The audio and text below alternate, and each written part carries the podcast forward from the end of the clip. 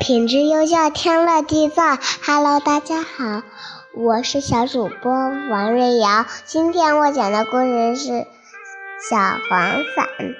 小黄伞在一家商店里有一把小黄伞，他每天都想去看看窗外的世界。下雨了，小黄伞终于被一个客人带走了。他的身体第一次打开，露出了一个大大的微笑。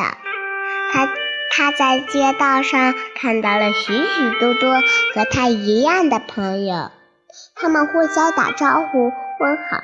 雨伞们很喜欢下雨天，天晴了，小黄伞被合拢放在了角落里。